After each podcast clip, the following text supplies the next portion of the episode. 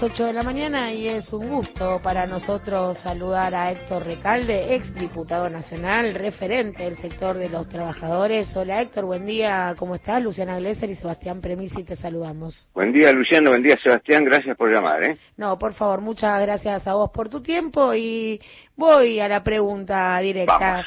¿Tiene alguna posibilidad de prosperar el proyecto Mochila Argentina? Eh, con toda autenticidad creo que no. Creo que no tiene ninguna posibilidad. Así que lo lamento por Caragoyán, pero no, no tiene ninguna posibilidad. Básicamente los argumentos es porque es un proyecto anticonstitucional, ¿no? Digo, la indemnización está garantizada por el artículo 14 bis. 14 bis, y también hay otro que no se cita, pero es el artículo 75, inciso 19, que incorporó en la reforma constitucional de 1994 eh, la justicia social, eh, social como con jerarquía constitucional. Y además la progresividad de los derechos. O sea, cualquier norma que haga retroceder en los derechos sería inconstitucional.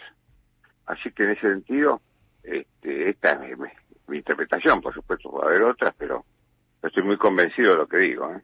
Héctor, ¿cómo te va? Hola, Sebastián, ¿qué decís? ¿Cómo andas? Bien, bien. Eh, a ver, digo, este es un proyecto puntual, pero el, pedido de, reforma laboral con más o menos intensidad ya viene desde hace mucho tiempo. Eh, el Fondo Monetario habla de necesidad de reformas estructurales. Bueno, digo, eh, ¿qué, ¿qué observás del establishment económico, de lo que está pidiendo, presionando? ¿Cómo, cómo evaluás a la nueva cúpula de la Unión Industrial Argentina? me parece que es nueva, pero es vieja, ¿no? postulado en realidad, ¿no? Este, eh, siempre insisten y no se dan cuenta de la importancia que tiene para ellos mismos este, la, eh, los derechos de los trabajadores en cuanto a capacidad adquisitiva. Si vos analizás, yo no, quiero meterme en economía, pero bueno, algunas cosas elementales. El, el mercado interno ocupa el 80, 70-80% del Producto Interno Bruto. O sea, ¿qué, quiere, ¿qué quiero decir con eso? Si los trabajadores y las trabajadoras tienen capacidad de consumo, evidentemente a los empresarios les conviene.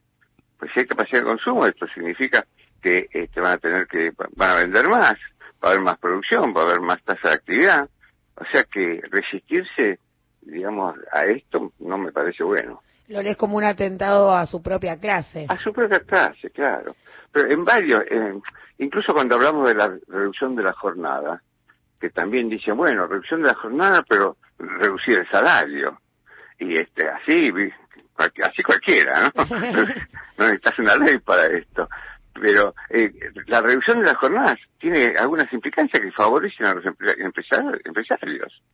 por ejemplo vos reducir está probado científicamente la reducción de la jornada aumenta la productividad y disminuye los accidentes de trabajo. Esto último tal vez no es por la sensibilidad de los empresarios de disminución de los accidentes de trabajo pero evidentemente un accidente aumenta el costo laboral entonces, si lo evitan, yo cuido al trabajador y a la trabajadora, pero ellos también les hablo con el bolsillo, ¿no? No solamente con el corazón. Clarísimo, Recalde. Ahora bien, cuando uno dice, bueno, viene el FMI a por la reforma laboral, una de las respuestas es, bueno, no, en este país no se puede llevar a cabo una reforma laboral por la fortaleza de los sindicatos. Sin embargo, uno ve también unos sindicatos que cada vez están tendiendo más como a un gerenciamiento del sector de los trabajadores. ¿Cómo lo ves vos? ¿Ves ahí una barrera? digamos que hay una cultura incorporada a los trabajadores, más allá de, podemos hablar de los sindicatos también, ¿eh? pero más allá de los sindicatos hay una resistencia en general a, de los trabajadores argentinos a gremiarse, este, a, defender sus derechos. Nosotros tenemos una tasa de sindicalización que es una de las mayores, no solamente de América Latina, es la mayor, ¿eh? del mundo entero es importante. Entonces, pero también quiero, este, para mostrar mi prioridad ideológica, voy a citar a Winston Churchill que decía que el sistema de partidos políticos puede ser un mal sistema, pero no conocía otro para este, representar a la ciudadanía. Yo te digo, el sindicalismo puede ser un mal sistema, pero no conozco ningún otro que, que para defender los derechos individuales y colectivos de los trabajadores. Lo que hay que hacer, en todos casos, es ver si alguna patología, que la hay, este, bueno, corregirla. Yo, yo me, me, he cansado, y ahora no, ¿eh? Ahora, ahora que no, no pero yo defendía muchas listas opositoras porque no las oficializaban los sindicatos. este, el oficialismo de los sindicatos no lo oficializaba.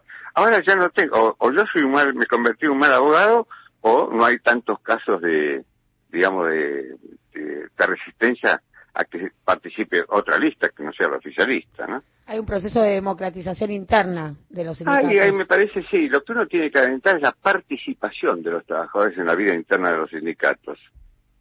Esto es, es muy bueno. Este, yo tuve varios privilegios en mi vida, es horrible decirlo, pero bueno, uno de ellos fue esta, haber estado con, eh, cuatro días con el general Perón, en, allá por la década de 60, 65. ¿no? Y le pregunté cuál era la mejor este, ley laboral. Y me dijo, la que haga vigente, las leyes, haga practicar las leyes vigentes, porque esa es otra cosa que nos sucede. Vos ves lo que dice la ley y lo que pasa en la realidad y a veces hay un divorcio. Pero no de este gobierno anterior, estructuralmente en el Estado argentino ha pasado eso. Entonces, eso se corrige con la participación del ciudadano en la cosa pública. Cuanto más participa, eso es lo que me decía el señor, pero cuanto más participa este, la persona en la cosa pública, mejor son los resultados. Y eso vale también para los trabajadores en los sindicatos, ¿no?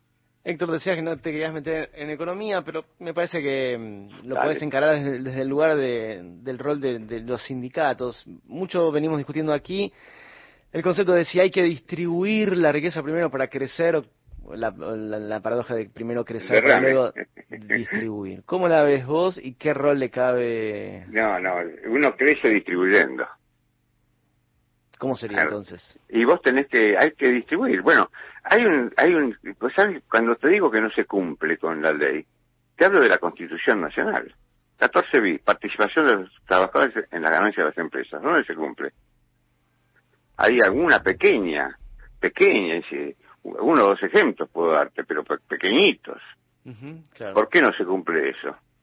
Bueno, este, eh, hubo un sindicato que, que tenía, hace años, este, participación, no en las ganancias, sino en las ventas, que era el sindicato gastronómico, con el lado gastronómico. Vino Yamil Resto en la dictadura, lo derogó y nunca más. Y la verdad que no, no, no he visto ni siquiera intentos de recuperar ese derecho. Entonces, lo que uno tiene que hacer es, en primer lugar, divulgar la información. Porque a veces esta, algunos dirigentes la conocen, otros no tanto, otros, digamos, no tienen mucha actividad hacia adentro, se han dormido. Bueno, pasa en todos lados, ¿eh? Entonces, este, eh, hay que, cuando digo hay que informar, hay que incentivar la participación, hay que alimentar el fuego sagrado de pelear por los derechos. Esto me parece lo trascendente también, ¿no? Y por suerte, bueno, tenemos una conducción política con Alberto y Cristina que en ese sentido, pues yo he escuchado a Cristina este, hablar con esa pasión que la caracteriza, defendiendo estos derechos también, ¿no? Estuvo presente, ¿no? Fuerte el tema, la cuestión del trabajo y la defensa del trabajo digno en el discurso de cierre de campaña de claro, mandatarios. sí. Sí, que querían, querían avanzar para derogar la indemnización por despido. Bueno, que se mete fuerte en el debate también en términos de no la evolución del salario comparado contra la inflación, una marcada pérdida del poder adquisitivo y a partir de ahí discursos que corren por izquierda diciendo es un gobierno que ajusta. ¿A eso que respondemos? No, este, este, gobierno no ajusta. Este gobierno tiene ha, sufrido varias pandemias, que es, distinto.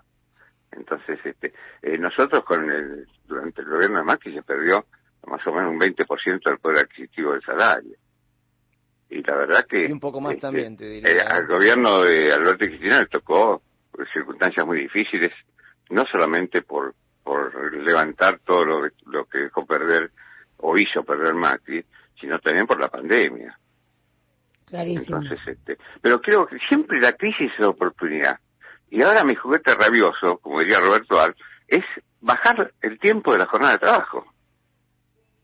sin merma en la remuneración.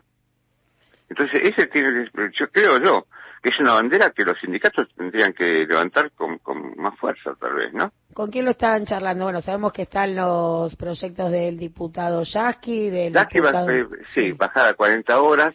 Ormachea, de la bancaria, que es una mujer, una dirigente sindical de la bancaria, este, a 32 horas. Está, están, esos proyectos están. Yo tímidamente, cuando era diputado, tímidamente, porque veía las dificultades, ¿no? pretendía bajar de 48 horas a 45 la jornada y no lo logré.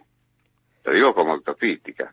Había intención de, que esto juegue mucho más fuerte en la campaña y digo, algunos ministros salían a decir, no, es medio impensado, digo, ¿vos crees que eh, se puede al menos dar el debate, digo, se va a hacer fuerza para dar el debate? Yo, el debate hay que darlo necesariamente, aunque algunos lo vean como una utopía lejana. Pero eh, puede ser que esté lejano. Pero, ¿cómo haces vos? La, utopía te ayuda a, ir jalonando derechos, aunque no alcances lo utópico, pero vos vas avanzando. Y esto de la jornada hay que tomárselo con una bandera con, con, mucho calor, ¿viste? Entonces, eh, porque vos sabés que eh, Clinton decía es la economía estúpida, ¿no? Pues, yo te digo, sin, sin estúpido, eh, el, la evolución no depende de, una sociedad, no depende de si el trabajador tiene más o menos derechos, depende de la política económica, laborales, ¿no? Depende de la política económica. Pero este, sí es importante, este, derecho al trabajo ni crea ni destruye empleo, es la economía, ¿no? Pero es importante regular la jornada para repartir con más equidad el empleo que ya existe. Vos no creas empleo, pero bajar la jornada y distribuís. Mira, yo hice un cálculo, tenemos seis millones y medio más o menos de, hombres y mujeres que trabajan en relación de dependencia. Si cada uno de ellos bajara una hora por día, vos estarías repartiendo empleo entre más o menos 900 mil hombres y mujeres que no lo tienen. De eso se trata. De rescatar el carácter distributivo de la política de reducción de la claro. Y otro elemento que tiene que caracterizar y caracteriza a la lucha sindical, que es la solidaridad. ¿Cómo no vas a ser solidario con alguien que hace tiempo que no, consigue empleo? Mira, a mí ha tocado este, tener charlas mano a mano con trabajadores que juicio, venían a ver qué pasaba con el juicio, viste, los juicios demoran, ¿no? Y la angustia de los tipos que hacían, eh, perdón, los compañeros que hacían dos años, mejor que no conseguían un laburo, ¿no? Este, yo ahora ya la, la profesión la ejerzo desde lejos casi, pero bueno, tengo esto, ¿no?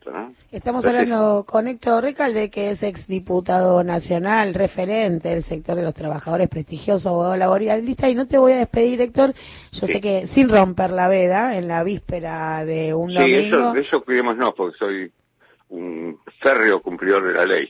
Bueno, entonces hablemos del domingo que se viene, cómo lo vas a vivir, qué expectativas tenés para tu domingo, ¿eh? Para tu domingo. Mi domingo va a ser un domingo feliz. Sí, sí, pues, porque, digamos, uno tiene memoria, ¿no? Y no sé, ya estamos habituados a que de 1983 este, rige la democracia, la libertad, etcétera, etcétera. Pero eh, los que tenemos ya varios, varias décadas encima, tenemos recuerdos de un momento en que esto en Argentina no pasaba. Entonces, celebrar eso, ¿no? Sí. Celebrar lo que conquistó el pueblo argentino. Así que bueno, había tanto para decir en esto. Pero este no quiero hacer memoria porque me acuerdo de, compañeras y compañeros que ya no están. Héctor, te agradecemos muchísimo este momento, el momento emotivo por compartirlo con nosotros. Muchas gracias también por tu tiempo. No, los saludo a los dos y muchas gracias por haber llamado. ¿eh? Fuerte Un abrazo, Héctor. Grande.